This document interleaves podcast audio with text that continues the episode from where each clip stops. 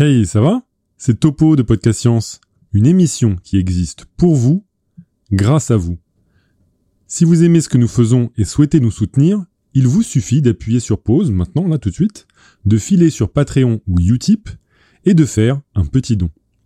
Pas obligé de braquer une banque, hein. Pour même pas le prix d'un comprimé de vermifuge, vous nous aidez à servir la science dans la joie. Merci et bon épisode.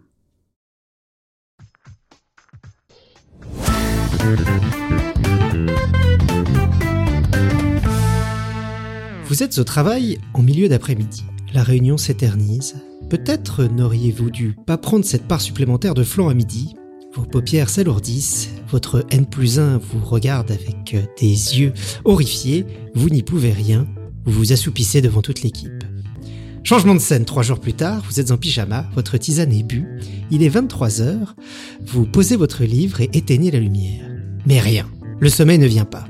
Mais pourquoi donc? Ce soir, nous parlons de sommeil avec notre invité Armel Rancillac. Nous sommes le 7 décembre 2022, vous êtes dans l'épisode 482 de Podcast Science, bienvenue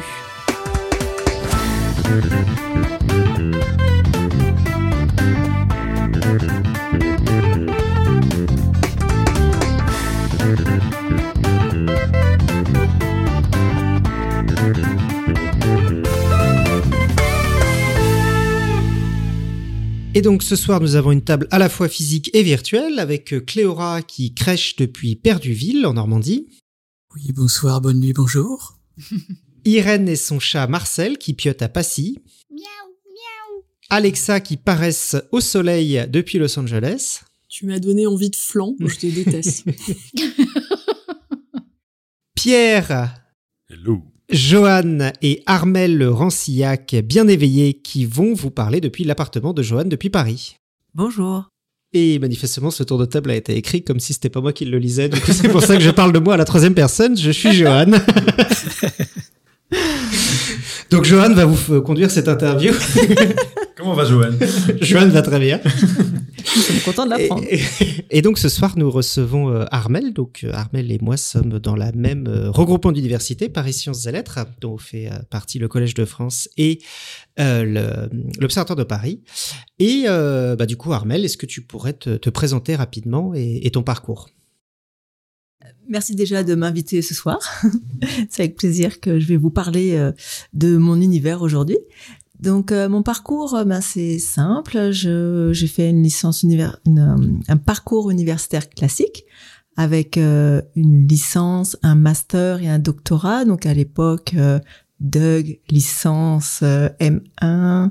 Enfin non, c'était pas le Maîtrise. M1. Maîtrise. Maîtrise, c'est ça. DEA et doctorat. Donc j'ai commencé à Orsay et puis comme il n'y avait pas de spécialité neurosciences, après je suis j'ai migré à Jussieu pour faire des neurosciences où j'ai effectué une thèse et ensuite un post-doctorat à l'ESPCI, donc l'école supérieure et physique de chimie industrielle de la ville de Paris. C'est ouais, ils ont pensé à changer de nom mais ils l'ont toujours pas fait. Et ensuite j'ai été recrutée à l'INSERM, donc euh, Hippipipura, franchement là c'est le plus beau jour de ma vie. Euh, C'était en 2006 déjà. Et ensuite, euh, j'ai continué un peu mes, mes travaux de recherche sur place et je me suis progressivement intéressée au sommeil, au rôle des cellules gliales. Peut-être que je vous en parlerai un peu plus après. Et j'ai bougé au Collège de France où je suis actuellement justement pour m'intéresser plus à un autre type de cellules, les astrocytes. Ça m'a interloqué aussi le, le Collège de France. Je pense que beaucoup de gens savent pas forcément ce que c'est. Je pense qu'il y a aussi une confusion parce que c'est c'est pas forcément très loin avec l'Académie des sciences. Alors qu'est-ce que c'est que le, le Collège de France? Est-ce que tu juste peux dire un mot de cet institut un peu particulier? Ah, c'est une institution vraiment formidable. C'est vrai qu'il gagne à être connaître, à être connu, même si elle est déjà euh, très fréquentée. Donc en fait, c'est un endroit où il y a beaucoup de hum, de professeurs qui donnent des enseignements. Donc c'est ouvert, gratuit, euh, public, Euh, mais c'est non diplômant. Donc euh, contrairement à l'université. Mais donc euh, je vous incite vraiment à regarder la programmation il y a vraiment des, des champs disciplinaires très très variés, il y a, il y a de tout. Et c'est vraiment didactique et passionnant. Et fait pour justement que ce soit accessible. Donc, euh, Moi, à chaque fois que je regarde le programme, ça me déprime parce que je voudrais aller assister à peu près à tout et bah, forcément, on n'a pas le temps. Mais voilà, c'est une institution qui date de 1530, qui a été créée par François Ier. Euh, bon, les bâtiments, les premiers bâtiments au Collège de France sont arrivés, je crois, 30 ans après. Ils se formalisaient pas trop à l'époque. Bon, on crée une institution sans bâtiment, c'est pas grave, on verra. les professeurs, il paraît qu'ils allaient dans Paris, au premier étage, prêcher leurs cours comme ça, la foule qui, qui voulait bien s'arrêter pour les écouter. Aujourd'hui, bon, on a des conditions vraiment beaucoup mieux. Donc euh, voilà, je recommande vraiment de regarder le programme au Collège de France pour venir écouter. C'est des conférences de haut niveau et passionnantes. Voilà, mais du coup, il y a aussi des laboratoires de recherche euh, dont tu, avec euh, beaucoup de chercheurs euh, dont tu fais partie.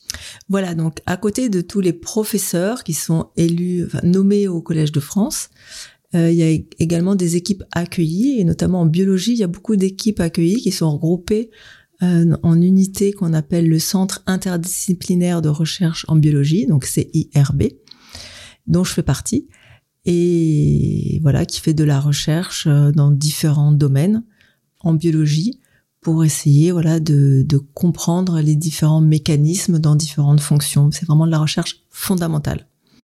Ok. Et euh, finalement, une petite question pour mieux te connaître, euh, pour savoir vraiment si tu sais de quoi tu parles. Est-ce que tu es une grosse dormeuse Très bonne question. Alors, euh, je voudrais dire que déjà, je pense que oui, je dors beaucoup mais je ne suis pas tous les conseils que je donne pour bien dormir. j'avoue, j'avoue, je, je ne m'écoute pas trop. Et c'est-à-dire que je pense que j'ai un sommeil assez irrégulier, un peu comme euh, Angela Merkel. c'est pas du tout une idole. Elle, elle parlait justement qu'elle elle caractérisait son sommeil, son sommeil comme étant un sommeil de chameau et qu'elle avait l'impression qu'elle pouvait emmagasiner des, des heures de sommeil et donc comme ça avoir des périodes où elle dormait plus ou moins parce que grâce à son voilà capacité à stocker le sommeil. Et ça c'est vrai, je pense que moi globalement, je pense que je suis une bonne dormeuse, une grosse dormeuse. Enfin, comme pas excessif, mais que du coup, je peux avoir des périodes où, comme j'ai bien emmagasiné du sommeil, je peux avoir des coups de bourre comme ça, pouf, pouf, pouf, je travaille beaucoup, je dors moins, sans que ça m'impacte trop, parce que justement, j'ai quand même une bonne base mais j'adore dormir. D'accord. Non, parce que c'est important quand même dans ton domaine. Ouais, j'espère que je vais vous donner la, voilà, la passion de dormir parce que c'est pas une perte de temps, bien au contraire, et on va en parler. Très bien. Bah, du coup, rentrons dans le sujet. Qu'est-ce que, comment est-ce qu'on définit le sommeil et à quoi il sert? Alors, très vaste question. Alors déjà, comment on définit le sommeil? Euh, en laboratoire et même classiquement, c'est avec des enregistrements électroencéphalogrammes. C'est en plaçant euh, différentes électrodes autour euh, de l'encéphale, donc de la tête, et en regardant l'activité électrique qui se passe sous la tête, donc dans le cerveau. Et comme ça, on peut enregistrer toute l'activité électrique de la surface du cerveau, et on peut voir des grosses différences entre l'éveil, où on a des activités euh, très asynchrones, et donc un électroencéphalogramme assez plat parce que le rythme est très élevé. Alors qu'après, pendant le sommeil lent, pourquoi lent? Parce que toutes les activités neuronales vont synchroniser, et on va avoir comme ça des grandes vagues d'activité corticale. C'est vraiment très joli, on les voit bien, ces grandes vagues, c'est du beau sommeil lent. Et après ce sommeil lent, il y a le sommeil paradoxal qui arrive, pourquoi paradoxal? Parce que c'est bien du sommeil, mais si on regarde le tracé, il est encore beaucoup plus fréquent et ça ressemble à de l'éveil sur les enregistrements électrophysiologiques. Donc c'est paradoxal. Mais pendant toute cette phase, tous les muscles du corps sont inhibés et c'est bien du sommeil. Il n'y a pas photo, pas de négociation possible. Mais, mais voilà. Donc, euh, au laboratoire, on va regarder un peu ces électroencéphalogrammes c'est ce qui va permettre de définir voilà, différentes phases de sommeil. Et est-ce qu'on est en éveil ou en sommeil? Alors, euh, à quoi ça sert? Là, c'est une très vaste question. Euh, bon, il y a beaucoup d'études qui sont penchées effectivement sur les fonctions du sommeil parce que si on passe un tiers de notre vie à dormir, est-ce que c'est vraiment du temps de perdu ou est-ce que ça vaut le coup de passer, passer autant de temps dans son lit à dormir, j'entends. Euh, ben déjà, il faut savoir que vous avez tous fait l'expérience. Euh, si vous dormez pas, le maintien de la vigilance c'est catastrophique. On, on a du, du, mal à exécuter toutes les fonctions qu'on fait pendant l'éveil. Donc le maintien de la vigilance, première fonction, ça c'est pas discutable. Une autre euh, fonction est le maintien de la température. Donc ça, on, a tous expérimenté effectivement quand on n'a pas assez dormi, on est plus frileux. Les trois F, il nous disait euh, à l'armée euh, froid, faim et sommeil. Et froid, faim et. bah, visiblement, tu Euh, dois retourner fatigue, à l'armée. c'est hein, ça, froid, faim, froid, faim et fatigue qui vont souvent ensemble. Ouais, que quand tu as, quand trois fatigué, t'as fonctions- plus froid et t'as plus faim. ouais. Ces trois fonctions qui sont régulées par des neurones qui sont à peu près dans la même région dans l'hypothalamus. Donc ça fait sens parce que voilà, c'est étroitement lié. Les, les uns vont avec les autres. Alors après, une autre fonction qui a été pendant très longtemps mise en avant, c'était la, la reconstitution des stocks énergétiques. Des cellules, il fallait qu'elles fassent le plein en glycogène pendant le sommeil. Dans les années 80, c'était euh, super tendance. Mais le problème, c'est qu'après, on s'est rendu compte que c'était pas si évident que ça, parce que le, le stock énergétique des cellules, c'est très important. Et en fait, euh, même si on est en privation de sommeil, on pourrait du coup mettre en place des nouveaux mécanismes pour, euh, voilà, refiler nos cellules, parce que franchement, le, il faut avoir du- de l'énergie, c'est c'est le nerf de la guerre. Et donc, alors pardon, je t'interromps, mais ça veut dire que la façon dont on consomme notre énergie change en fonction de si on a toutes nos réserves de sommeil ou pas, en gros. Exactement. Et en fait, la régulation des hormones de satiété ou de faim va changer en fonction de si on dort ou si on est en éveil. Et donc, si on est en privation de sommeil, eh ben, au lieu de sécréter des hormones de satiété, on risque d'avoir faim, de manger plus, et du coup, de créer des déséquilibres métaboliques et même de favoriser l'obésité. C'est pour ça que souvent on dit, si on dort pas assez bien, on a des risques de diabète à long terme. C'est à cause de ces stocks énergétiques qu'on régule pas bien. C'est ça la fringale euh, quand on reste un tout petit peu euh, euh, éveillé tard la nuit. euh, on se dit, oh, je vais visiter le frigo, etc. Et Exactement. Ah. Eh ben moi, je le, je le vois clairement en décalage horaire. J'ai beaucoup de décalage horaire pour le terrain et tout. Et dès que je suis en décalage horaire, ça, le premier truc, c'est vraiment le dérèglement de la faim euh, à tous les niveaux, quoi. En fait, il faut savoir que de manger, j'en reparlerai peut-être après, mais ça synchronise euh, nos rythmes. Et c'est important d'essayer, pour justement se recaler en, en jet lag, d'essayer de retrouver des horaires où on mange, de se forcer limite à manger un petit peu plus au bon horaire pour resynchroniser son organisme. Et au contraire, de si jamais on a faim à 4 heures du matin, bah, se dire non, non, non, franchement, si je fais ça, c'est un mauvais signal pour mon organisme. Il faut que je- j'essaye de pas manger. Pour, euh, pour la donner des, signaux euh, corrects à mon organisme et bien dormir. Donc ensuite, euh, une fonction très importante, ça va être la production d'hormones de croissance. Pourquoi? Parce que quand on fait du sommeil lent, on a voilà une plus grande déclenchement de synthèse d'hormones de croissance qui va permettre au corps de grandir. Donc euh, très important, notamment pour les enfants en phase de croissance, de respecter les temps de sommeil recommandés. Et bah, du coup, c'est quoi? C'est c'est c'est- Ça varie en individu, en- à, à l'âge, ou est-ce qu'il y a une règle qu'on peut euh, adopter euh, de base? Alors malheureusement, en termes de sommeil, il n'y a pas trop de règles. mhm. Mais ce qui est sûr, c'est qu'en moyenne, les enfants dorment pas assez dans notre société. D'accord. Il y a trop de sollicitations externes, trop d'écrans, euh, enfin même chez l'adulte, mais c'est encore plus pénalisant pour l'enfant qui du coup va avoir euh, plus de séquelles s'il sécrète pas toute son hormone de croissance. euh. On En temps combien environ euh, pour un enfant Enfin, Est-ce qu'il y a un conseil officiel euh Non, ça dépend, mais un enfant, voilà, l'enfant, ça dépend en quel âge il a, mais euh, si on peut viser 9 heures, 10 heures, c'est chouette, quoi. C'est et encore plus quand ils sont jeunes, mais mais non, il faut essayer de dormir plus parce que même l'adulte, actuellement, en moyenne, il dort moins de 6 heures par jour. Et on sait que c'est euh, moins qu'il y a 50 ans. On a perdu une heure et demie de sommeil en 50 ans. C'est catastrophique et voilà, faut essayer On de l'adulte euh. pour rentabiliser l'abonnement. Donc non non, la- l'adulte 7h30 et l'enfant ça dépend de son âge mais euh, plus jeune puis il faut voilà, même même l'adolescent souvent il va avoir tendance à se décaler du coup ben ça empiète sur les heures du matin, c'est un vrai problème. Euh, mais il y a plein d'autres fonctions encore sur le sommeil. Je suis désolée, je vais, je vais vous assommer. Euh, une fonction très importante qui a été mise en évidence récemment, ça va être l'élimination des toxines. Mhm. Parce que pendant l'éveil, donc les neurones vont s'activer, vont relarguer des substances, dont les peptides bêta-amyloïdes, je sais pas si vous avez entendu parler, qui favorisent L'association avec euh, la maladie de... Par... Non, euh. Presque. Ouais, et voilà, il y aurait un lien, voilà, entre euh, le manque de sommeil et ces problèmes d'élimination de peptides et toxiques qui seraient accumulés pendant l'éveil et qui favoriseraient donc des pathologies de type neurodégénérative. Quand on parle de toxines, c'est d'un point de vue général, c'est-à-dire l'intégralité du corps, où on se concentre plutôt sur les toxines qui sont générées par le système nerveux? Alors, très bonne question. Moi, c'est vrai que j'ai tendance à assimiler le corps au cerveau. c'est une bonne partie du corps, quand même. Euh, en règle générale, le cerveau est tellement plus sensible que je Mhm. pense que c'est plus criant sur le cerveau.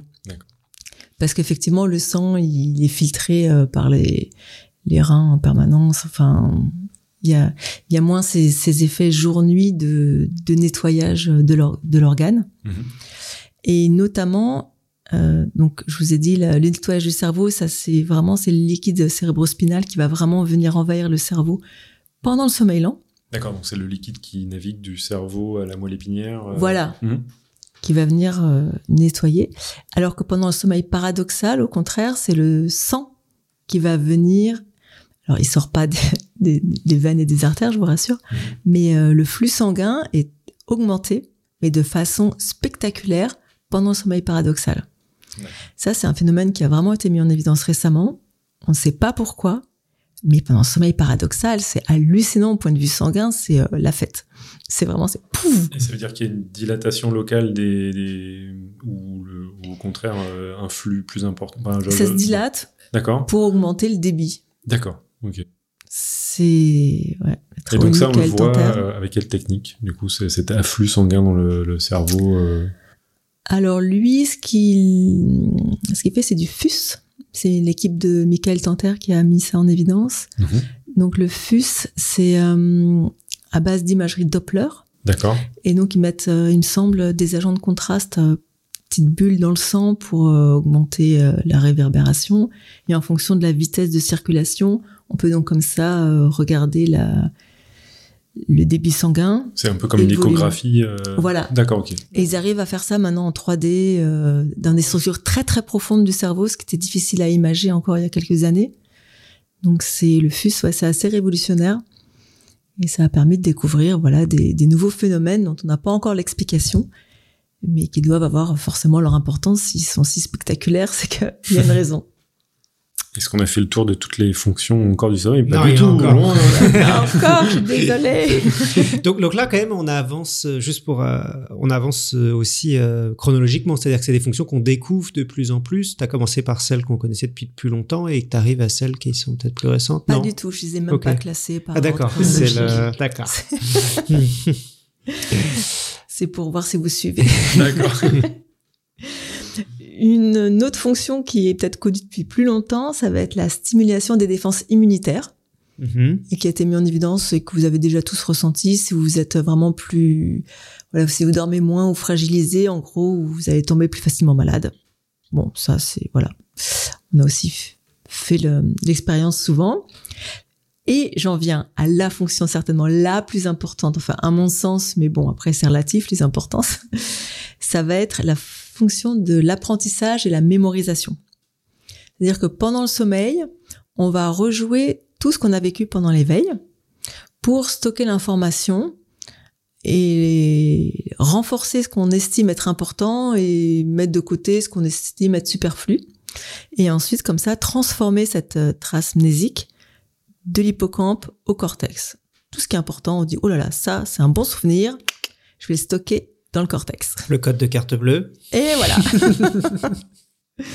Et c'est pour ça notamment qu'on dit qu'il faut apprendre les choses plusieurs fois, genre trois jours consécutifs ou autre.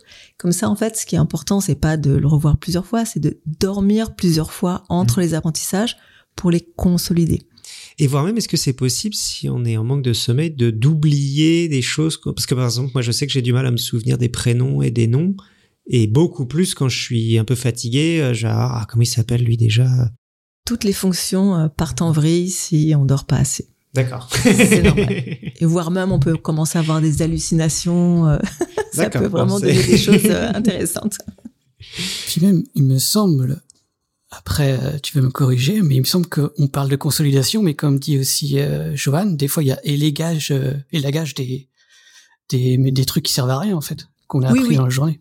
Tout ce qui nous semble un peu superflu, on peut l'oublier. Donc, euh, si vous avez oublié le prénom de votre belle-mère, ben, c'est trop tard. ouais, ouais. C'est, c'est, je sais pas sur quels critères encore on arrive à d- décerner, euh, à, à attribuer de l'importance à une information ou à une autre. Certainement en fonction de la valence émotionnelle qu'on, y apporte. Mais, mais voilà. Et sinon, la, la dernière fonction que j'aborderai pour le sommeil, je vous rassure, je vais m'arrêter là. Euh, après, il y en a certainement d'autres, hein, parce qu'on connaît pas encore tout. Mais ce serait voilà la régulation du stress et de l'humeur, notamment avec les rêves. Et c'est pour ça que souvent, quand vous êtes très énervé, euh, je vous recommande de dormir avant d'écrire votre mail de réponse. et qu'on dit qu'il faut voilà jamais euh, tweeter ou aller sur les réseaux sociaux à passer une certaine heure. Vous dormez, vous réfléchissez. La nuit porte conseil. Exactement. Bah merci, ça fait beaucoup de fonctions. Euh, donc on va aller plus euh, après dans, dans la, la régulation de, de tout ça, mais euh, je voulais euh, parler un petit peu plus plus généralement de, de l'homme du coup dans son contexte plus euh, évolutif. Est-ce que tous les animaux dorment? Euh, donc on voit que certains animaux euh, les plus proches de nous, euh, nommons-les euh, les chats, clairement le sommeil est important. Mais est-ce que par exemple une fourmi dort? Euh, voilà, est-ce que euh, un scarabée dort euh, et donc, bah, à quel moment, en fait, ça, est-ce que, est-ce que tous les animaux dorment Est-ce que les plantes dorment Ou à quel moment ça arrive, quoi? Alors c'est vrai que j'ai commencé par vous définir le sommeil d'un point de vue électroencéphalogramme. Oui, du coup, effectivement, ouais, une plante, ça... oui. Alors c'est vrai que moi je dois, je dois dire qu'à la base je suis électrophysiologiste. Ouais. Donc moi mon truc c'est de voir un neurone, de lui mettre une électrode et d'enregistrer son activité électrique. Donc je suis un petit peu biaisée. Mais euh, en fait, quand on dit sommeil, il faut savoir que une autre définition, c'est aussi une baisse de la vigilance. Et donc, euh, il va falloir qu'un stimuli extérieur soit plus prononcé pour réveiller la personne, si je puis dire.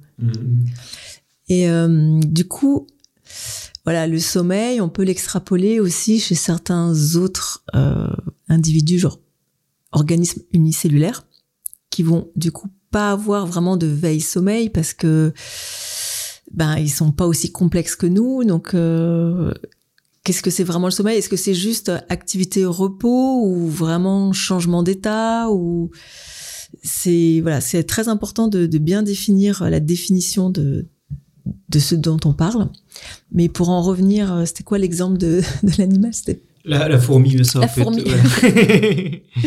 Donc les insectes, euh, ce, n'est- ce ne sont pas des animaux à sang chaud et ils n'ont pas de sommeil paradoxal. D'accord. Donc pour les insectes, on estime que oui, euh, éventuellement ils peuvent dormir, mais n'ont pas de sommeil paradoxal. Enfin, je dis ça, mais je sais que Michel Jouvet, qui est le euh, découvreur du sommeil paradoxal, lui, il estimait que s'il n'y avait pas de sommeil paradoxal et donc pas de sommeil lent et sommeil paradoxal, c'était pas un vrai sommeil para... c'était pas du vrai sommeil et du coup que les animaux ne dormaient pas. Mhm. Donc après, voilà, ça dé... Mais moi, je pense que si on a un peu de sommeil lent, ben, ça compte quand même. Je travaille sur le sommeil lent, donc pour moi, c'est important le sommeil Oui. lent. je, je prêche pour ma paroisse, voilà, désolé. Il y a plusieurs exemples de d'animaux euh, un peu surprenants pour lesquels on a des, des débuts de preuves, on va dire, euh, de, sommeil.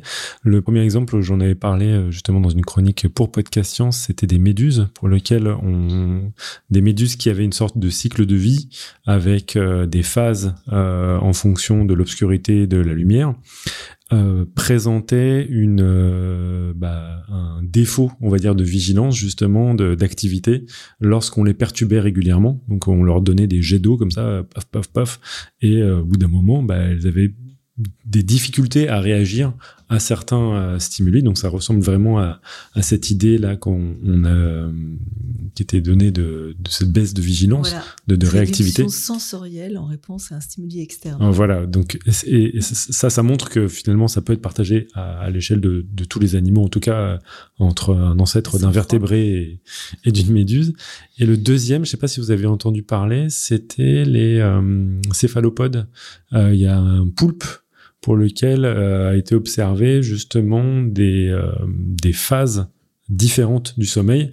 Alors par contre, leur sommeil, il est euh, de 8 minutes en tout, donc c'est pas grand-chose. Non, non, on juge pas. voilà. Donc c'est c'est vraiment du, du repos assez peu important et dans lequel il y a des phases vraiment très calmes et d'autres d'activité dans lesquelles euh, les yeux sont fermés mais euh, la peau bouge, euh, peuvent changer de couleur, etc. qui évoquent justement cette notion de sommeil paradoxal. Par rapport par rapport aux espèces aussi, je pense qu'on peut mentionner un groupe d'espèces dont on a parlé récemment quand j'avais mentionné dans une chronique, donc les dauphins et les orques. Bon, les orques sont des dauphins qui euh, dorment euh, d'un demi-hémisphère à chaque fois. Alors, j'imagine que c'est peut-être D'un hémisphère. lent. Donc c'est un D'un demi-cerveau. hémisphère, oui, d'un hémisphère, oui, c'est ça. Pardon. voilà, une bêtise. D'un hémisphère à chaque fois.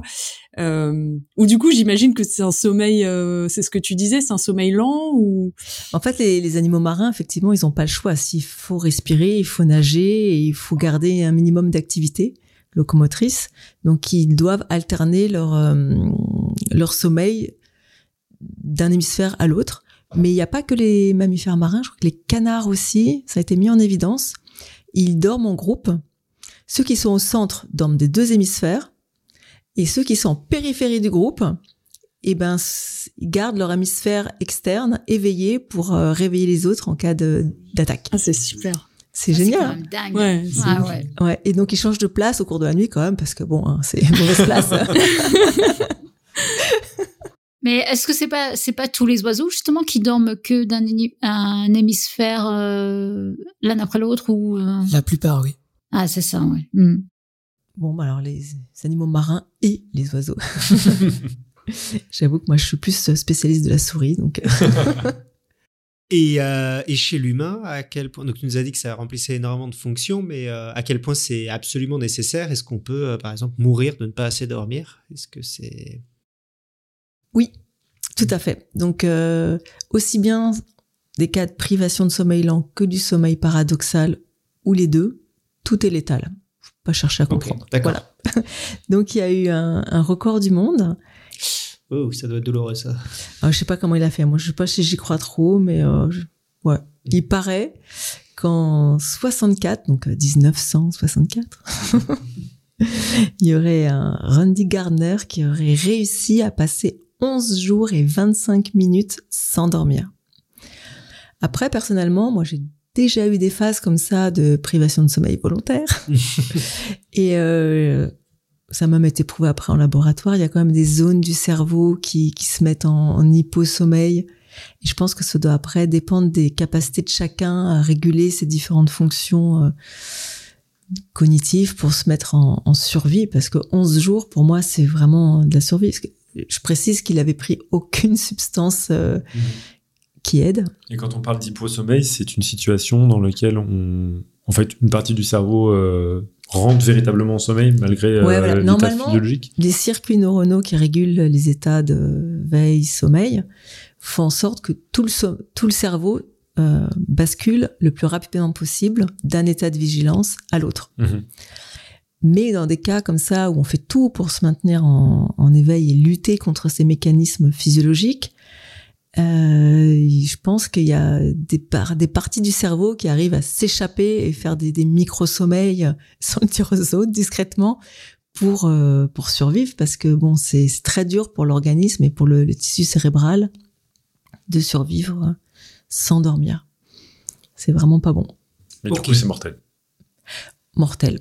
Ouais, ouais, 11 jours. J'avais lu une fois qu'il y en a un autre qui avait essayé de battre ce record du monde de 11 ou 13 jours et il en était mort euh, sans battre le record du monde. Donc, je recommande vraiment pas de jouer sur ce terrain-là. C'est très dangereux et les séquelles euh, qui s'en suivent sont pas forcément euh, irréversibles. hein. Enfin, Ok. Ils sont pas forcément réversibles. réversibles, merci.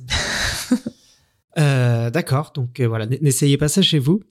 Euh, maintenant, on va parler un petit peu de, régulation du sommeil et euh, en particulier avec l'environnement. Donc, on avait parlé dans, dans l'épisode 154 de Podcast Science, ça commence à remonter, c'est 2013, donc c'est un épisode de, de Topo qui nous avait parlé des rythmes circadiens.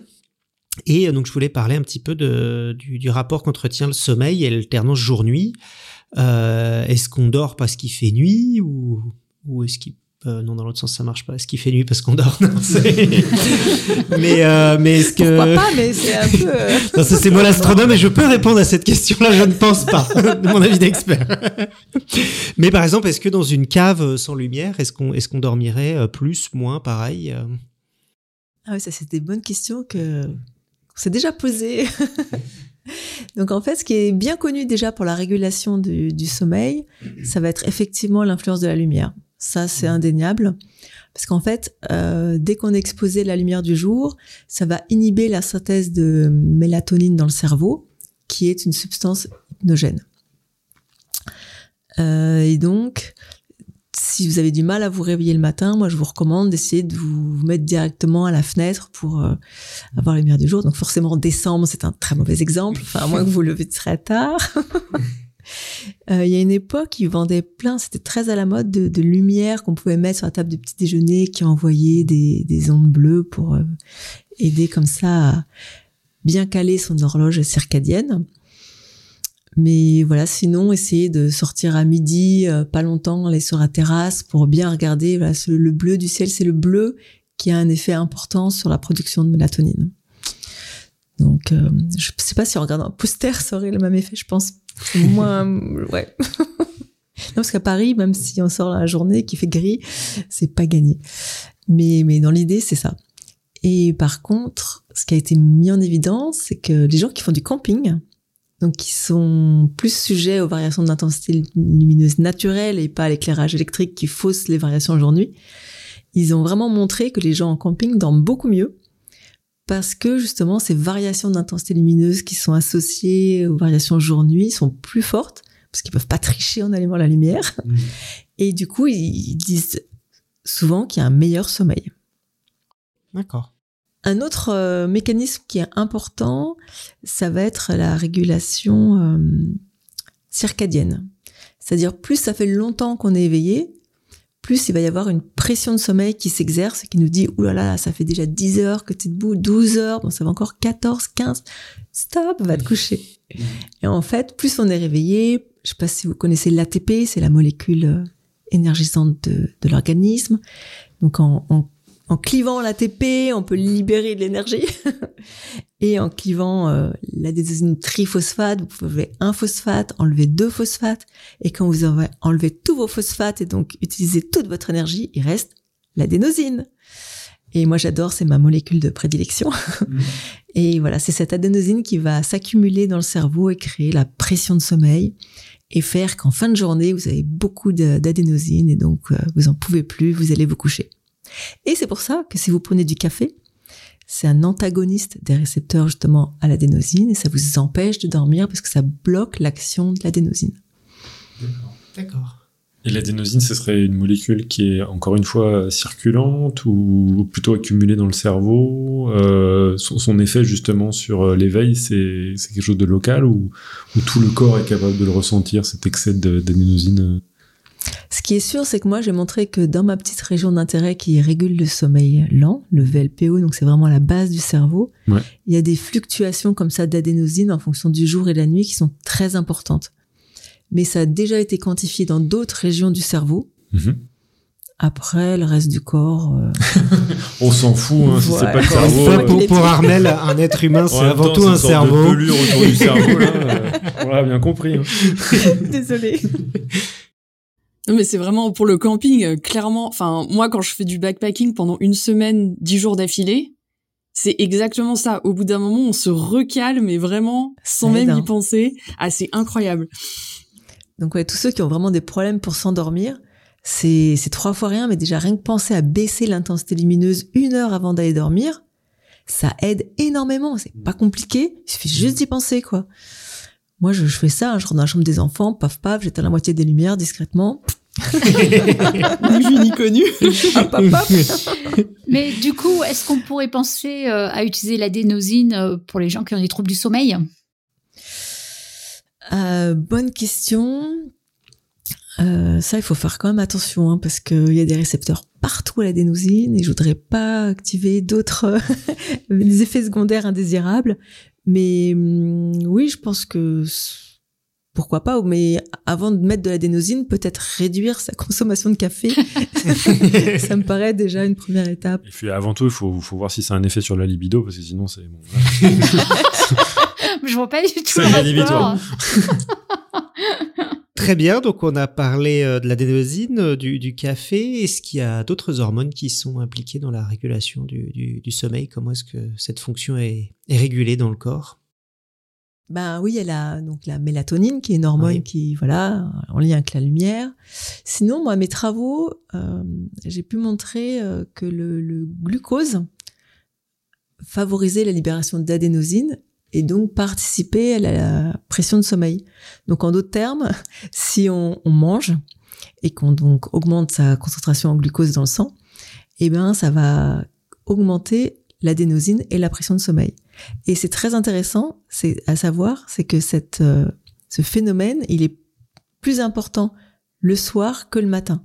Donc le matin, si vous faites un gros petit déjeuner avec euh, très riche en glucose, ça va avoir peu d'impact sur la libération d'adénosine. Pourquoi C'est comme ça, je l'ai mesuré. Croyez-moi. Alors que le soir, eh ben la libération d'adénosine associée est beaucoup plus importante. Donc si vous voulez rester éveillé le soir, essayez de faire un repas moins riche en glucose et plus riche en protéines, lipides, pour euh, voilà maintenir votre vigilance. D'accord.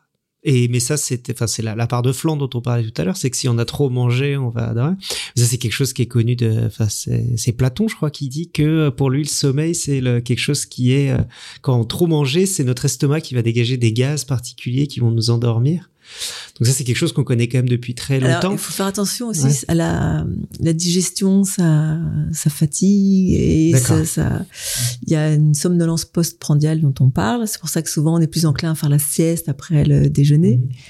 Mais vraiment, le sommeil, normalement, ça arrive après cette phase de somnolence. C'est vraiment différent. Donc là, tu nous as parlé du sommeil au long de la, de la nuit, enfin au- avec la- l'alternance jour-nuit. Et en fait, j'avais des questions sur un peu le, le changement de sommeil. Est-ce qu'on a le même sommeil euh, tout au long de la de l'année? Est-ce qu'on a le même sommeil tout au long de la vie?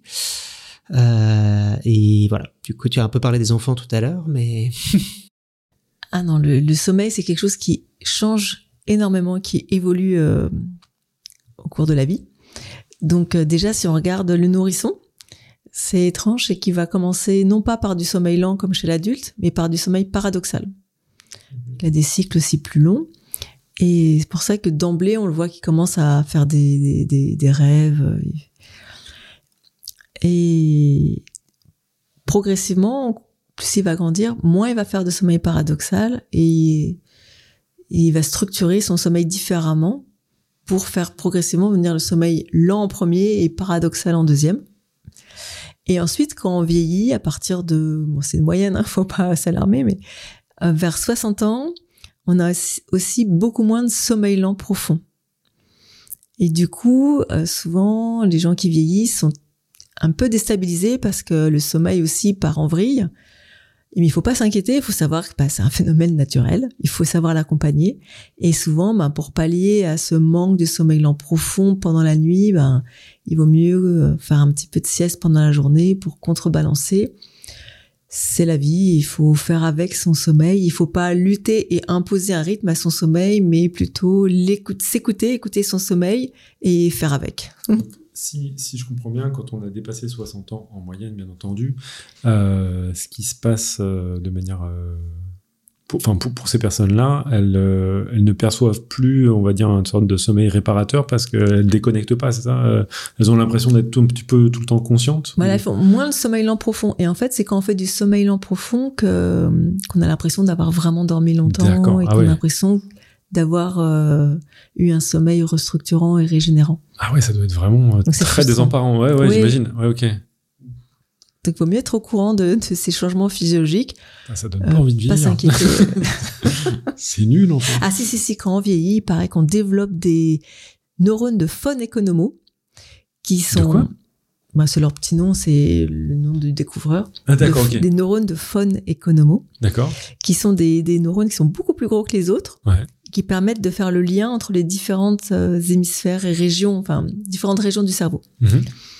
Et ce qui pourrait permettre du coup euh, avec euh, l'âge de mieux faire des associations sans pour autant voilà uniquement être de la décrépitude mais plus avoir voilà des, des, des aspects intégratifs Donc on devient sage, mais on dort pas. on dort différemment D'accord. on dort différemment. Il y avait une question dans la chatroom aussi, puisque tu as parlé de, de réveil, enfin de, de façon de changer de sommeil, sur le, le sommeil polyphasique.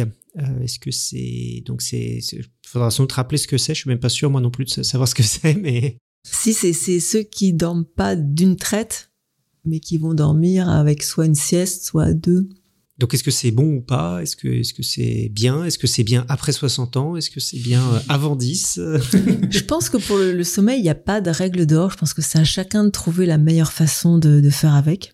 À partir du moment, où vous êtes bien dans votre peau, que vous avez votre vigilance optimale et que vous avez l'impression, euh, voilà, d'être euh, alerte et efficace, ça va. Je pense qu'il n'y a pas de, de règle d'or. Ensuite, euh, on s'est quand même aperçu qu'effectivement, il y en a plein qui veulent faire du sommeil polyphasique pour essayer de réduire son nombre d'heures totales et gagner du temps sur la vie. Je pense qu'il faut aussi apprendre à prendre le temps et qu'il faut pas essayer de chercher la rentabilité coûte que coûte La startup nation du sommeil. euh, C'est ça. Euh, Alexa, tu avais une question sur être du soir et du matin? Oui, euh, il me semble qu'il y a des études récemment qui ont montré, notamment sur clock bémal et tous ces, toutes ces enzymes euh, du sommeil qui ont l'air euh, très importantes aussi pour le rythme circadien et euh, qui ont l'air d'avoir prouvé que on pouvait être vraiment du soir ou du matin physiologiquement. Alors je me demandais si tu avais un, un avis là-dessus par rapport au sommeil. Alors, je connais pas ces travaux. Je sais que statistiquement, on a regardé euh, les différences euh, hommes-femmes et que les femmes sont statistiquement un peu plus du matin que les hommes. Alors, euh, est-ce que c'est une question d'hormones? Est-ce qu'ils ont pu corréler ça avec telle ou telle hormone Euh, Je j'ai pas vraiment toutes ces études en tête, donc j'ai toujours peur dès qu'il s'agit des, des études sur le genre. euh, je pense que on prend pas assez de d'indicateurs en compte pour euh, tirer des conclusions. C'était ma question de, du coup d'après, effectivement. Est-ce qu'il y a des différences genrées dans le sommeil? Alors encore une fois, chez l'homme, c'est compliqué. Parce que euh, il y a beaucoup de facteurs sociétaux euh, qui interviennent. Et euh, du coup, est-ce que voilà, si, si les femmes s'occupent plus des enfants en bas âge, est-ce que ça va impacter plus leur sommeil? Mais du coup, est-ce que c'est dû au genre ou, ou au fait que bah voilà, dans notre société, peut-être que euh, Enfin, maintenant, ils ont augmenté le- la durée du congé paternel, donc euh, parental. Ah, ça serait intéressant de voir Donc, d'un coup, ça a eu un impact. sur- exactement sur le sommeil. Mais là, j'ai D'un coup, les, les hommes dorment moins après la naissance, je sais pas pourquoi. Incroyable. En tout cas, chez l'homme, euh, les femmes se plaignent plus de la mauvaise qualité de leur sommeil et auraient, euh, je pense que c'est 40% de plus de... Elles souffrent 40% de plus d'insomnie que les hommes. Donc il y, aurait quand même euh, un effet du, du, du genre ou du moins des hormones associées au, au genre, je pense, euh, qui, qui rentrerait en compte. Après, ce qui est curieux, c'est que chez les souris, c'est l'inverse. Donc moi, ça m'interpelle parce que quand même, euh, j'aime bien transposer de, de la souris à l'homme et si c'est pas la même chose, bon ben voilà. Et ce qui a été montré aussi chez, chez l'humain, euh, c'est que pourquoi euh, la femme souffrirait peut-être plus euh, de d'insomnie, de troubles du sommeil, c'est qu'en fait, elle aurait peut-être une une fatigue, enfin, je sais pas comment le dire, une fatigabilité accrue par rapport aux hommes. C'est-à-dire que si on fait des privations de sommeil chez les hommes et chez les femmes, et qu'on regarde après euh, ce qu'on appelle le delta power, donc en fait c'est l'indice de récupération du sommeil, et donc euh, à quel point, parce qu'en fait plus on va être en privation de sommeil, plus la phase d'après du sommeil va être intense pour récupérer. Et ben avec une même privation, les femmes elles vont avoir des, des récupérations beaucoup plus intenses, comme si la même privation avait impacté beaucoup plus la femme que l'homme. Et c'est peut-être pour ça que chez l'humain, elles se plaigneraient plus, parce que si elles essayent de suivre le même rythme que les hommes, et que physiologiquement il y a des différences, peut-être qu'elles pourraient souffrir voilà, de, de problèmes de récupération un peu plus importants que. Mais, mais voilà. Après, ça, c'est pas non plus à fond mon domaine d'expertise, donc euh, voilà, à vérifier, à relire, à compléter. on va faire un tout petit encart parce qu'effectivement, qui dit sommeil dit rêve. Alors, je sais aussi que ce n'est, comme tu nous as dit, c'est comme tu es spécialiste du sommeil lent, euh, ce n'est pas forcément ta, ta spécialité, les, les rêves. Euh, mais c'est vrai qu'effectivement, c'est quelque chose qu'on associe immédiatement au, so- au sommeil. Donc, à, à- donc je, je pense qu'il n'y a pas trop besoin de les définir, que tout le monde voit à peu près de quoi on parle. Euh, mais du coup, à, à quoi servent les rêves dans notre, durant la nuit Alors, très bonne question. Euh, il y a différentes hypothèses qui ont été formulées et il semblerait quand même que les rêves, ça servirait à hum, réguler un peu la, valence émotionnelle de ce qu'on a vécu pendant la journée. Donc en fait, si on peut résumer, je pense que le sommeil, ça rééquilibre tout d'un point de vue physiologique. Donc euh, le sommeil lent, ça va être plus d'un point de vue physique et le sommeil paradoxal, plus d'un point de vue émotionnel. Et donc jusqu'à présent, c'est ce- un- petit peu la tendance, en assumant que les rêves apparaissaient surtout pendant le sommeil paradoxal. Bon, en fait, il se trouve que c'est peut-être pas si évident que ça, et parce que on s'est amusé à enfin, laboratoire, la petite salpêtrière, l'équipe euh, d'Isabelle et Arnulf, ils ils s'amusent à réveiller les gens qui dorment comme ça dans n'importe quelle phase de sommeil. et juste pour voir, alors, tu te souviens de ton rêve? C'est passé quoi? Parce que Eh, eh, tu dors? Tu dors, voilà, c'est ça. Parce que c'est, voilà, pour être sûr de se souvenir de son rêve, c'est plus facile si on se fait réveiller. Et ben, ils ont pu mettre en évidence qu'effectivement, on se souvient beaucoup plus facilement de son rêve si on se fait réveiller en sommeil paradoxal. Mais il y a aussi beaucoup de rêves pendant le sommeil lent parce qu'on est capable, quand on se fait réveiller en sommeil lent, de relater ses rêves. Mais voilà, je pense que c'est parce que quand on est en sommeil lent, le niveau de conscience est vraiment plus profond et du coup, c'est peut-être plus difficile de se rappeler du rêve. Mais le cerveau, il est toujours actif, quoi qu'on fasse. Et il y a toujours des, images qui sont processées, des informations qui passent. Alors euh, ensuite, le rêve, il va reprendre des éléments, il va reconstruire, parce qu'il essaie toujours de faire sens, le cerveau. Et donc souvent, c'est pour ça que nos rêves semblent un peu incongrus, parce qu'on prend des images à droite à gauche, et hop, hop, hop, on se fait un scénario, euh, what the fuck Mais, mais voilà, et du coup, on a du, du rêve, euh, et même du cauchemar, et en sommeil lent, et en sommeil paradoxal. Ah, ça, je savais pas. Je pensais du coup, c'est pour ça que je t'ai posé la question. sur- Ouais, parce je que pensais bah, que c'était forcé dans le sommeil paradoxal où on avait le, les rêves. Mais non, du coup, il y en a dans les deux cas. Voilà. Alors, pas forcément les mêmes types de rêves. Il y a plus de rêves incongrus, genre euh, je vole euh, en sommeil paradoxal, et plus euh, oh mon collègue il est vraiment toujours aussi relou en sommeil lent. mais sinon voilà, euh, pas forcément les mêmes fonctions, mais euh, voilà. Et si vous avez des gros traumatismes et que vous faites des, des cauchemars, j'ai appris euh, quelque chose là au congrès du sommeil la semaine dernière. Il y a plein de psychiatres qui étudiaient les cauchemars, c'est génial, j'adorais. Alors, il donnait des, des astuces. C'est de, de repenser à son cauchemar en essayant d'exacerber les côtés positifs. voilà, de, de dédramatiser, voire même d'insérer des, des fausses images euh, pour donner une issue euh, positive au, au cauchemar. Genre, si elle fait à l'appart, tout d'un coup, bah, il y a le super pompier qui arrive torse nu pour vous sauver des flammes. Moi, c'est désolé. Alors, mais, on juge pas. hein. Et, et du coup, comme ça, si vous y repensez plusieurs fois dans la journée, comme le soir, bah forcément, vous repassez tous les événements auxquels vous avez pensé dans la journée, et ben vous allez repenser aux pompiers et bam, vous allez sauver votre cauchemar. Mais ça, ça m'évoque euh, des techniques euh, de, de rêve lucide, non? Il n'y a pas un lien entre justement cette. euh, ce... Exactement. Ouais, c'est ça? Ouais, ouais. D'accord, ok. Et, ouais, notamment, euh, il y avait pas mal d'équipes de, recherche qui, visiblement, pour pouvoir euh, investiguer les rêves, faisaient appel à des rêveurs lucides, euh, voire à des rêveurs lucides euh, euh, narcoleptiques, parce que c'est beaucoup plus pratique, parce qu'ils dorment beaucoup, et en plus, ils font des rêves lucides, donc C'est ça. deux fois plus de données. Alors après, moi, je trouve ça dommage parce qu'effectivement, c'est des modèles un peu pathologiques d'études, quoi. Oui, c'est pas sûr, des, ouais. voilà. Mm. Mais euh, voilà, je les comprends parce que c'est tellement difficile de faire des rêves lucides que vaut mieux aller à la source. Mm. Et les narcoleptiques, pour ça, euh, c'est c'est de l'eau bénite, donc c'est génial. Mais euh, ouais, non, je vous recommande vraiment de faire des rêves lucides. C'est pas évident, mais on peut faire tellement de choses en dormant. On peut vraiment s'éclater et faire des expériences. euh, Mais justement, là, au congrès du sommeil, à force de parler de sommeil pendant toute la journée, je fais toujours des rêves incroyables. et euh, j'essayais du coup de, de, j'ai fait un rêve où voulais convaincre euh, ceux qui étaient dans mon rêve que je faisais un rêve lucide. Bon, c'était un peu débile comme euh, idée. mais- et euh, je leur montrais que je pouvais léviter en l'air comme dans l'exorciste. Et je disais, me regardez. Et personne n'en avait rien à faire. J'étais, là, mais quand même, c'est pas mal quand même. Et avec ça, j'ai même pas un talker. Si, si, je parlais, ça va. Mais j'ai pas été filmée en train de léviter, je suis hyper vexée. Et non, non, c'est ouais, les, les rêves lucides, je pense que c'est le moyen de voyager euh, en réduisant ses, son, son empreinte carbone. décarboné, ouais, c'est gratuit.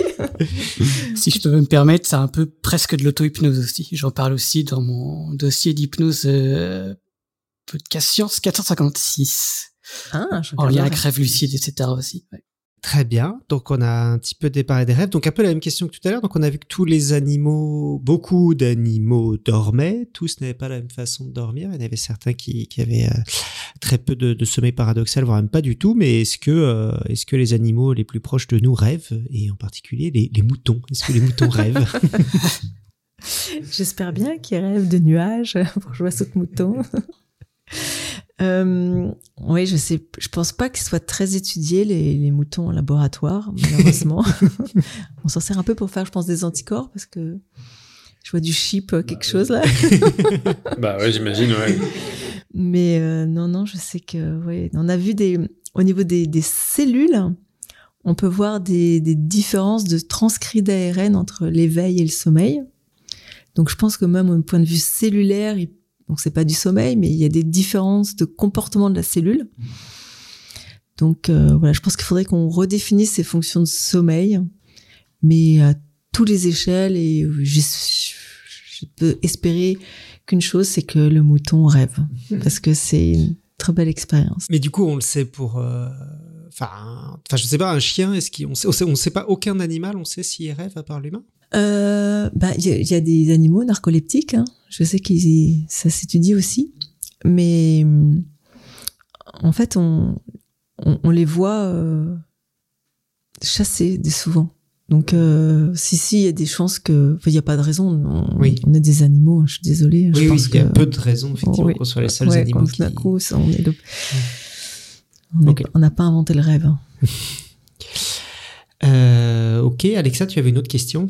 Oui, euh, parce que tu as parlé des différentes phases de sommeil, donc qui étaient liées à différentes activités dans le cerveau. Et moi, j'avais une question que je pense euh, pas mal de gens se posent. Euh, par exemple, j'ai une montre connectée qui me met mes phases de sommeil et elle me fait des petits graphiques à la fin de la, nuit pour me dire quelles ont été mes phases de sommeil profond, etc. Je crois qu'il y a plein d'apps sur les téléphones qui font ça. Est-ce que c'est legit Est-ce que ça marche vraiment? Est-ce que ça correspond à ces phases? Je me posais la question. Ben, je pense parce qu'en fait, quand on est en sommeil paradoxal, on a une atonie musculaire et on bouge plus du tout. Donc une montre, elle va facilement pouvoir détecter cette absence de mouvement et donc faire la différence entre le sommeil lent et le sommeil paradoxal. Donc euh, je pense que ça c'est sûr. Ensuite c'est vrai que maintenant on a même il y a des sociétés commerciales qui ont développé des bandeaux pour dormir avec et cette fois-ci mettre carrément différentes électrodes autour de la tête. Ah ouais. Bandeau Dream pour pas faire de pub. Tu, tu n'as pas d'action chez eux, c'est bon. Non, non, non. mais euh, j'en mérite. Vous m'entendez? J'en mérite. Et mais je- oui, je pense que normalement, enfin, je connais pas toutes les applications et toutes les montres connectées et tout ça, mais je pense que c'est assez fiable. Ensuite, je pense que maintenant, il faut même des matelas connectés, des oreillers connectés. euh, on peut aller très loin au niveau de la connexion. Faut, faut peut-être voir. Je pense que le plus important, c'est de se dire que voilà, l'architecture du sommeil. Donc, tu vois, tu fais d'abord euh, du sommeil lent, après du sommeil paradoxal, après il y a une microphase euh, de réveil. Donc, à la fin du premier cycle, c'est un micro-réveil très très lent. Mais à la fin du deuxième cycle, il est un petit peu plus grand. Et plus les cycles s'enchaînent, plus cette phase de micro-réveil, elle est grande. Un cycle, c'est environ combien de temps? C'est trois heures, c'est ça à peu près? 90 minutes, une heure et demie. D'accord. À une heure et demie, d'accord. Donc à la fin du premier cycle, oui, on n'a pas beaucoup dormi quand même à ce moment-là. Voilà. Et souvent là, le vraiment le micro réveil est très très micro, ça va. Mais c'est pour ça que si on est insomniaque et qu'on stresse de se réveiller trop tôt et qu'on a cette phase de micro réveil, il faut essayer de se dire ah mais je suis réveillé mais c'est normal c'est mon micro réveil euh, intercycle c'est pas grave je vais ressembler. Je vais ressombrer il faut pas que j'enclenche ma to-do list au contraire euh, je me retourne je retourne l'oreiller il est frais tout va bien pouf c'est reparti donc euh, en fonction de ces cycles justement qui durent une heure et demie ce qu'il faut essayer de se dire euh, c'est qu'une bonne nuit de sommeil ça va être un nombre de cycles de je sais pas 4, 5 ou 6 et savoir cinq cycles, si je me trompe pas, ça fait 7h30. Donc, bien ça. Le mieux, c'est de se dire, bah voilà, je vais essayer de caler 7h30 de sommeil. C'est, c'est, ce sera physiologique et certainement plus facile de me réveiller et plus euh, récupérateur que que juste 7 heures, quoi. Ça, ça paraît débile, mais juste une demi-heure, si, si vous essayez de vous réveiller en plein sommeil paradoxal, ça va être très difficile, alors qu'une demi-heure de plus, c'est easy wake up. D'accord. Et puis du coup, il y avait aussi une, une autre question euh, d'Alexa qui évoquait euh, l'analyse des rêves, donc qui a été euh, beaucoup étudiée en, en psychanalyse. Alors c'était Cléora, ça. C'est une question de Pardon, c'est de Cléora. À quel point effectivement le, nos rêves disent des choses de notre psychologie? Est-ce que c'est des choses Comme ça repasse et ça retranscrit ce, des choses auxquelles on pense, forcément, ça va être associé avec nos préoccupations. Ensuite, euh, voilà, de la dire qu'on va avoir des rêves prémonitoires et autres, c'est un peu fort et peut-être euh, survendu, mais comme on rêve, on va prendre des éléments qu'on a et qu'on n'a pas forcément conscientisé un lien entre les éléments, et qu'en rêve, on met du lien partout, même s'il n'y en a pas. Ça peut, c'est vrai, mettre en évidence des, des, des relations auxquelles on n'avait pas pensé et de se dire ah bah oui tiens, tiens. Mais, mais voilà, faut savoir que c'est que des, des éléments de, des journées passées ou auxquels on a pensé, réfléchi, qui vont être mis un peu bout à bout et, et, et être évoqués comme ça en rêve. Moi, ce que j'ai bien aimé, notamment euh, au, au, Congrès du Sommeil, j'ai vu des, des travaux comme ça où ils étudient un peu les somnambules, donc qui mettent en action leurs rêves. Donc ça, c'est génial. Et ils ont pu, par exemple, mesurer euh, euh, le temps que ça prenait de manger un sandwich parce qu'il voit vraiment une personne qui, qui, qui tient un sandwich, qui, qui fait mine de le manger, qui le mâche et tout ça. Et ils ont calculé avec euh, le, le, la même taille de sandwich qu'ils voyaient d'après les mains, tout ça, de la vitesse. Et ils ont pu comme ça voir qu'effectivement le temps qui s'écoulait en rêve était un peu plus rapide qu'en réalité, parce que euh, on mange un sandwich euh, beaucoup plus vite qu'en réalité. Donc c'est vraiment voilà des études comme ça qu'on peut faire du rêve en laboratoire qui ont permis de donner des indications sur euh, qu'est-ce qui se passe en rêve, que, quelle est la temporalité du rêve ou, ou la signification. Là, ça, ça c'est vraiment encore plus compliqué. Donc, gros, est-ce qu'on peut dire que le rêve c'est une sorte d'épiphénomène? En fait, c'est un truc qui est là dont on est conscient, mais que ça sert à rien. Ben non, non, parce que ça va servir à, à revivre des, des émotions passées et pour faire un, un, tri émotionnel ou même anticiper une, une, situation future. Par exemple, euh, si vous savez que vous allez avoir un examen, très souvent vous allez rêver euh, deux trois fois que vous passez l'examen avant de le passer. Sans pantalon, une demi-heure en retard. voilà, on voit toutes les configurations possibles. Et ça, ça permet du coup euh, d'évacuer le stress associé à cet examen parce que ben implicitement vous l'avez déjà passé quelques fois, vous avez l'expérience et vous savez que vous serez habillé ce jour-là. Sans pantalon, check, c'est bon, ça je sais gérer. Donc voilà, ça, ça a vraiment une fonction de régulation des, des, émotions. Vous allez apaiser tout ce que vous ressentez parce que vous avez un espèce de simulateur qui vous permet de, de vivre ces, ces, fausses expériences, enfin qui sont vraies quand vous les vivez, sauf si vous êtes en rêve lucide et que là vous vous apercevez que voilà, Bora Bora pourrait quand même être réel, mais Très bien, bah du coup on va passer à ta spécialité. Ça y est, enfin après avoir fait toutes ces définitions. Du coup, tu es, tu nous as dit, tu faisais de l'expérimentation en laboratoire sur sur le sommeil. On va passer à cette, cette phase sur l'expérimentation. De, de quand datent en fait les premières études du sommeil de façon médicale? Est-ce qu'on a attendu le XXe siècle ou il y a déjà d'autres choses avant qui sont faites oh, Très bonne question. Je sais pas trop. Est-ce qu'il y a déjà des gens dans l'Antiquité qui se faisaient réveiller? Eh, tu dors? On n'a pas forcément encore tous les transcrits. Ouais. non, ce qui est sûr, c'est que ben voilà, on, on sait depuis depuis longtemps, on s'est intéressé euh, à, au sommeil, mais euh, le, la, la, région vraiment du VLPO qui régule le sommeil lent le noyau ventrolatéral préoptique, mon, mon petit noyau, une petite région d'intérêt dans le cerveau. C'est où exactement euh? C'est dans l'hypothalamus, c'est-à-dire c'est dans la base du cerveau, tout en bas, très profond. Il n'y a pas plus profond ça. Ok, préoptique, ça milieu, veut pas dire que c'est près des yeux, quoi. Quand tu dis c'est Non, le plus en bas, c'est ce qui touche le cervelet. Par Non, rapport au cervelet, c'est. non, non, non, c'est vraiment euh, ce qui touche le cervelet, c'est occipital, c'est Mhm. dorsal, D'accord. le- l'opposé étant le ventral. Ouais. Donc c'est au milieu du dorso-ventral D'accord. et c'est tout en bas. Ok. Donc c'est le plus difficile à accéder euh, d'un point de vue extérieur de la tête. C'est Ok. d'accord. C'est le plus protégé. Visuellement, est-ce que c'est un peu au milieu de nos tempes? Oui, ce serait ça, ça, ouais. exactement. Ah oui, d'accord. C'est le centre Bien du vu. cerveau. Ok. Et euh, après la Première Guerre mondiale, il y a eu une épidémie de grippe espagnole qui a pff, ravagé les pauvres survivants, et notamment qui a créé des, des, des lésions assez spécifiques par-ci par-là du cerveau, et créé chez quelques patients, enfin, des, des insomnies, mais vraiment très très prof- sévères, létales, et donc à la mort des des insomniaques. Euh, Faune Economo a disséqué les cerveaux et a repéré vraiment systématiquement dans tous ces insomniaques une région qui était lésée, ce VLPO, qu'il n'a pas nommé comme ça à l'époque, mais Mhm. qu'il est devenu. Et du coup, après, on a essayé de répéter ces lésions sur des modèles animaux pour essayer de vérifier bah, expérimentalement. Joanne a eu très peur. oui, non, c'est pour ça que c'est important de faire un peu d'expérimentation animale, sinon. euh, D'accord. Et du coup, on s'est aperçu qu'effectivement, c'était reproductible euh, et que c'était cette région-là qui était euh, importante. Et après, même maintenant, avec des outils d'optogénétique, on a pu essayer de stimuler spécifiquement les neurones de cette région et montrer qu'on pouvait induire du sommeil. Donc, euh, Alors, on a une alerte gros mot. Qu'est-ce que c'est l'optogénétique? Ah oui, pardon. C'est- C'est euh, une stimulation euh, par flash lumineux, donc optique, Mhm. Et en fait, c'est ciblé génétiquement grâce à l'expression de récepteurs qui vont être exprimés que dans certains types de neurones. Donc, euh, donc génétique, des- optogénétique. C'est sur des modèles euh, OGM, on va dire, Exactement. et qui euh, permet de, de avec euh, de la lumière, de Voilà, on fait des, des activer, souris comme inhiber. ça. euh, Donc c'est des souris OGM avec des diodes dans le cerveau.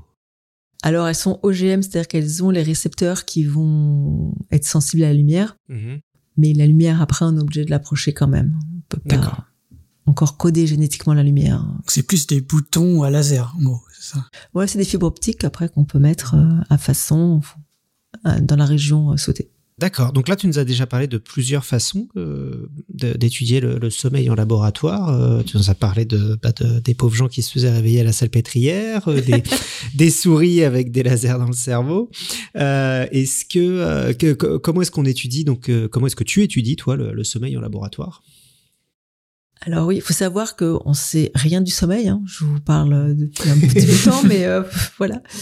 Euh, je pense qu'en c'était en 2017, on a encore découvert la zone parabranchiale, PZ, parafacial zone, pardon, Pas me parafacial, regarder là pour le coup, je ne pourrais pas répondre à cette question. qui est un petit peu plus haut dans le cerveau et qui serait aussi vachement importante dans le, la régulation du sommeil lent. Donc même dans l'organisation des circuits et les zones qui sont importantes, Mm. là en 2017, on s'aperçoit de, de, de, de nouvelles régions, de nouvelles fonctions, plus dans l'induction, plus dans la maintenance, euh, plus dans l'affinement des... Qu'est-ce qui a débloqué cette découverte alors? C'est une. Ah, c'est des virus On a des super virus qu'on injecte dans certaines zones du cerveau qui, sont perm- qui peuvent faire des rétro euh, traçages, qui sont transsynaptiques, euh, qui, qui peuvent comme ça sauter des, des synapses et on peut mettre en évidence comme ça des, des connexions entre les différentes zones du cerveau. Donc c'est des infections naturelles ou des infections euh, en laboratoire qui nous ont permis de découvrir on ça les aide un petit peu. D'accord. On Naturel avec des guillemets. voilà. Oui, quand je dis virus, c'est vrai qu'en fait, on le met dans la pipette, on target spécifiquement la zone du cerveau dont on veut étudier les afférences ou les efférences, donc tout ce qui arrive ou tout ce qui part, pour essayer de, de mettre en évidence le réseau impliqué dans cette structure. Et c'est bizarre. Donc ça, ça veut dire que c'est c'est pas récent parce qu'on n'avait pas compris comment fonctionnaient ces virus ou? Ben, on n'avait pas des, des virus aussi sophistiqués avec euh, couplés directement avec des fluorophores ou qui Ah, peuvent passer les synapses. On n'avait pas des microscopes qui permettaient d'avoir une résolution qu'on a aujourd'hui. C'est c'est D'accord, donc ce confluent de plusieurs euh, techniques, euh, à la fois euh, de microscopie Voilà. et de découverte fondamentale, parce que pour en- de virologie, on arrive à Voilà, obtenir les- des outils. Les choses les plus obvious, elles sont, voilà, t'es mise en évidence en premier. Maintenant, on affine, on s'aperçoit que le réseau est encore plus compliqué, que, voilà, et plus on avance dans la, dans la science et dans la découverte, plus on s'aperçoit qu'on ne sait rien. Et euh, je pense qu'on peut parler peut-être aussi, euh, parce que j'avais parlé d'observation neurologique dans l'épisode biphoton. J'imagine que tu utilises aussi ces microscopes qui permettent d'aller très très profondément dans le cerveau et de voir ces molécules fluorescentes. Et euh, voilà, donc si vous voulez plus, il y a le dossier d'Irène sur les microscopes. On vous remettra les numéros des épisodes. Et C'est en euh, 2014, c'était son premier dossier, c'était la, la, la semaine d'avant mon premier dossier. Il y a un double dossier microscope-télescope en 2014. Quelle émotion Et puis le biphoton qui est plus récent, je crois que c'était l'année dernière ou l'année d'avant. Alors c'est vrai que j'ai pas entièrement répondu à ta question, désolée. en fait, euh, c'est le biphoton qui m'y fait penser. Effectivement, moi, des fois même, on utilise le biphoton au laboratoire, mais nous, on travaille vraiment sur tranches de cerveau de souris. D'accord. Pourquoi des tranches de cerveau ben, Déjà, ça permet euh, d'avoir une meilleure accessibilité à la zone d'intérêt, parce que quand on a un cerveau entier, il y a une épaisseur qui voilà complique un peu l'accessibilité et la survie. C'est-à-dire que si on veut maintenir nos neurones en survie, parce que moi j'aime beaucoup les neurones, Ah, donc c'est des tranches, mais les neurones sont encore vivants. ouais. Waouh. Ah oui, oui, moi je, je préfère le vivant. Dit-elle en tranchant des cerveaux pour la mêle. Ouais, c'est horrible. C'est imposé quand même. Mais non, mais si je veux euh, enregistrer l'activité électrique des, des neurones, Ouais. s'ils sont morts, euh, Certes, mais ça veut dire qu'on peut faire des tranches de cerveau et c'est quoi la durée de vie des neurones après, euh, après Carpaccio? Alors avec moi, ça peut durer 8 heures. Ah ouais? Donc en fait, je les maintiens dans du liquide cérébrospinal artificiel. D'accord. Donc euh, j'apporte un petit boblage pour euh, l'oxygène, le carbogène, tout, que le pH soit bien régulé, que la température soit bien régulée. régulée. Je leur parle. Enfin, franchement, je, je fais tout ce qui est possible. Avec de la musique douce. oui. Et, euh, et donc je fais beaucoup de tranches comme ça, euh, voilà, après mon café. et progressivement, donc j'en prends une, je la mets sous le microscope, j'essaie d'enregistrer les courants électriques ou de regarder autre chose parce que depuis peu, voilà, je m'intéresse aussi aux astrocytes parce que dans le cerveau, il n'y a pas que des neurones. Mhm. Il y a à peu près autant d'astrocytes que de neurones. Donc les astrocytes, c'est des petites cellules dont on parle beaucoup moins, mais qui font quasiment tout le boulot. C'est-à-dire que elles euh, recyclent tous les, les, les ions qui sont émis après le potentiel d'action. Elles font le ménage du coup. Euh, les neurones, ils ont besoin d'énergie pour fonctionner. Mais oh, ces pauvres choux, ils prennent pas le glucose, c'est un peu trop euh, brut. hein. Ils préfèrent du lactate. Donc il faut que les astrocytes prennent le glucose du sang, le transforment en lactate pour le redonner à ces neurones. Et voilà. On sent que les neurones, c'est des assistés. Donc c'est ça. Eh, c'est un peu ça, ouais. Ok. c'est pour ça que j'essaie de militer de plus en plus maintenant pour les astrocytes. Est-ce qu'on peut dire même que les neurones, c'est juste des tuyaux euh, pour envoyer des, signaux euh? Oh bah, je sais pas le dire, mais effectivement, si on peut y aller, euh, allons-y. voilà, ils font, le morse, voilà, pop, pop, pop, ils envoient la fréquence de potentiel d'action. Mais voilà, pour faire ces potentiels d'action, il faut les astrocytes. Et de plus en plus, maintenant, on s'aperçoit que pour réguler donc ces réseaux neuronaux, mais il faut que les astrocytes régulent l'efficacité des synapses, donc ces points de contact entre les neurones. Et moi, c'est ce que j'étudie, voilà, au cours du, cycle jour-nuit, veille-sommeil. C'est cette euh, distance des, prolongements astrocytaires aux synapses qui vont comme ça différentiellement réguler l'efficacité des synapses et la- l'activation du réseau. Mais du coup, euh, quand, tu as, une, tranche de, de cerveau comme ça qui est pas. Enfin, qui n'a plus un cerveau entier, qu'est-ce que ça veut dire par exemple le sommeil Qu'est-ce que ça veut dire l'alternance jour-nuit Parce qu'il n'y a, plus de capteurs, il n'y a plus Dieu en fait pour dire qu'il y a la nuit Exactement. ou le jour. donc, ben en euh, fait, euh, je travaille soit euh, le matin, soit le soir, et je compare les résultats à deux moments opposés du rythme circadien. Et comme ça, j'assume que, en général, c'est ce que j'ai pu remarquer quand on, on sacrifie un animal, on fixe le temps.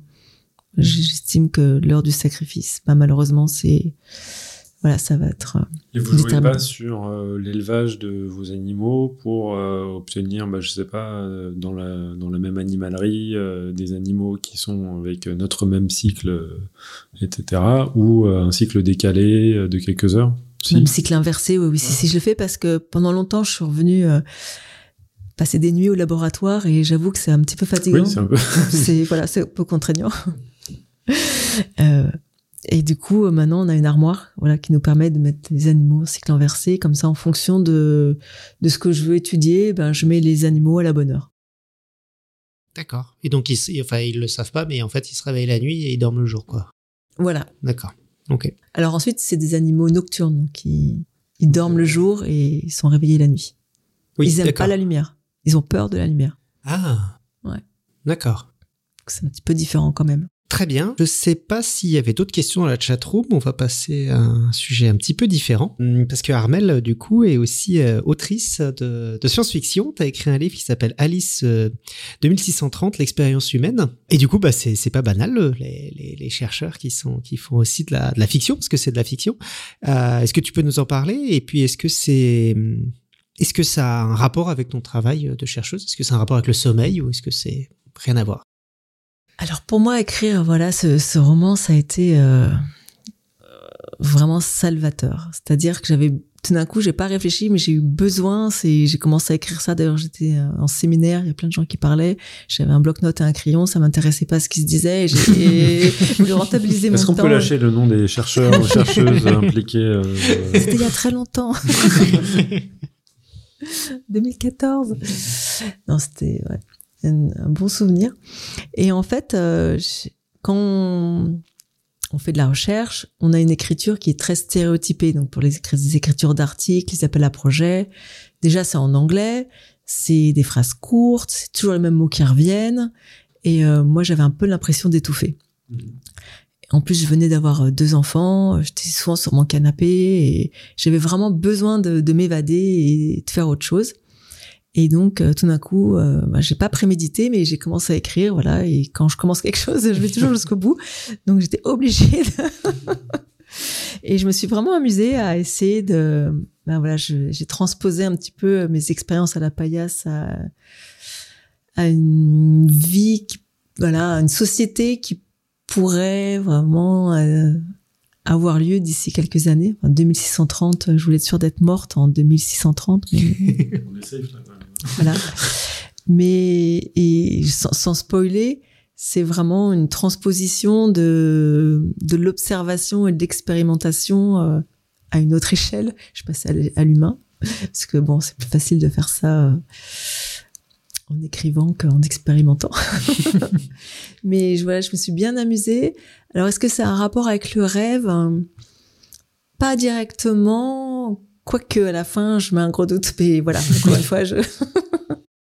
Et comment ça s'est passé euh, le- l'expérience éditoriale euh, Tu as écrit le livre en entier ou et après tu l'as soumis ou est-ce que tu t'es fait accompagner euh, pendant le- pendant l'écriture? Comment c'est passé? Alors non, j'ai tout fait euh, toute seule. Après, je me suis aidée de mon entourage qui voulait bien euh, me faire un, un retour constructif, à m'aider à relire un petit peu, corriger par-ci par-là. Mhm. Mais euh, c'est pas publié dans une maison d'édition euh, officielle. D'accord. C'est à Amazon. Ah ok. Désolée pour l'empreinte carbone. Ah bah Voilà, tu t'es Les impôts, sur Amazon. C'est, mais c'est pas de l'autopublication parce que c'est imprimé à la demande, donc j'ai rien eu à payer non plus. Mhm. C'est une formule que je recommande. Tout le monde peut uploader ses, ses textes, ses couvertures, tout faire tout seul. Et, et voilà.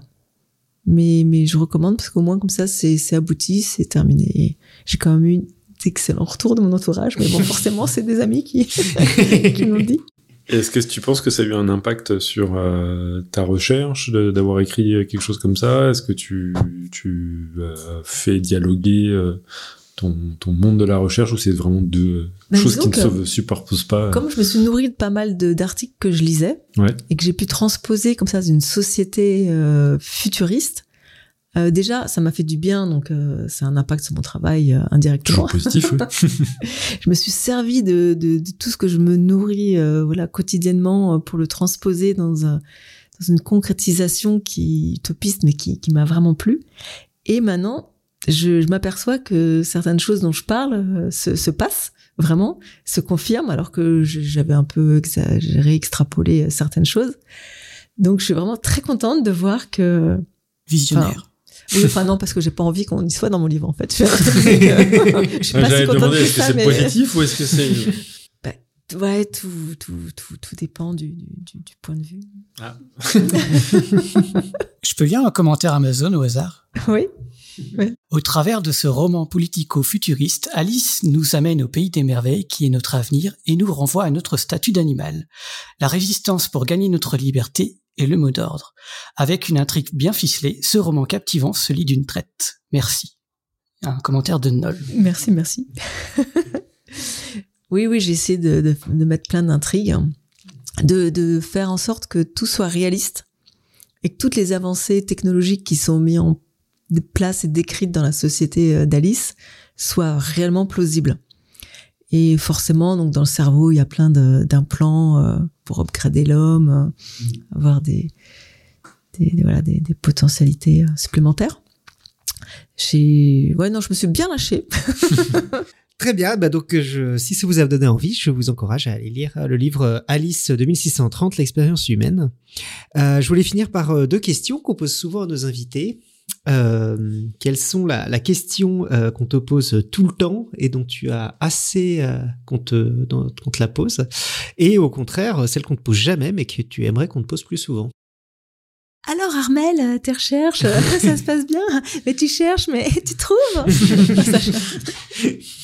Là voilà, deux coups de boule plus tard, euh, je me suis calmée. Je vais t'apprendre le sommeil.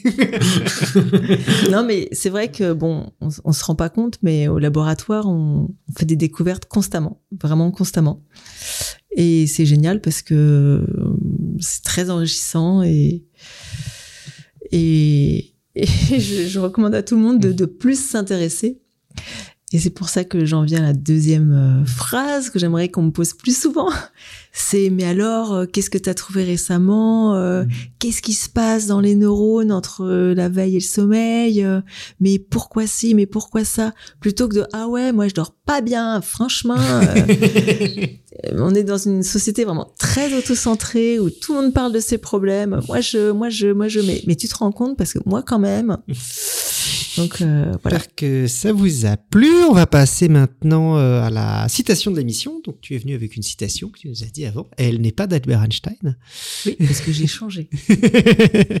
parce que il y a, en fait, euh, il y en a une qui me correspond, c'est vrai, un petit peu mieux. C'est la véritable science enseigne par-dessus tout à douter et à être ignorant. Donc c'est de Miguel Unamuno, c'est ça je prononce bien? J'étais pas sûre. Oui. Donc c'était écrit en gros à l'entrée de l'ESPCI euh, Ah oui. quand j'allais travailler, je la voyais tous les jours et j'ai vraiment pu prendre conscience de la véri, enfin de, de l'impact que ça avait sur sur moi et à quel point je trouvais que cette citation était réelle. Plus tu rentrais à l'ESPCI, moins tu, plus tu étais ignorante. Exactement. et plus je travaillais, plus j'apprenais, plus j'étais ignorante et je me disais mais qu'est-ce que je fais? Je suis mal barrée. c'est non, c'est satisfaisant et, et inquiétant en même temps. C'est voilà, c'est bon. Je, je reste humble.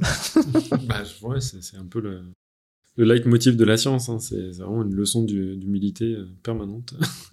Exactement.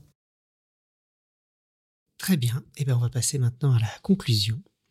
Euh, vos paupières sont lourdes. Il est maintenant temps d'aller se coucher. Notre podcast s'arrête. Il est temps de mettre votre podcast d'ASMR préféré. Laissez une voix douce vous bercer. Vous êtes bien. Et que servir la science soit votre joie.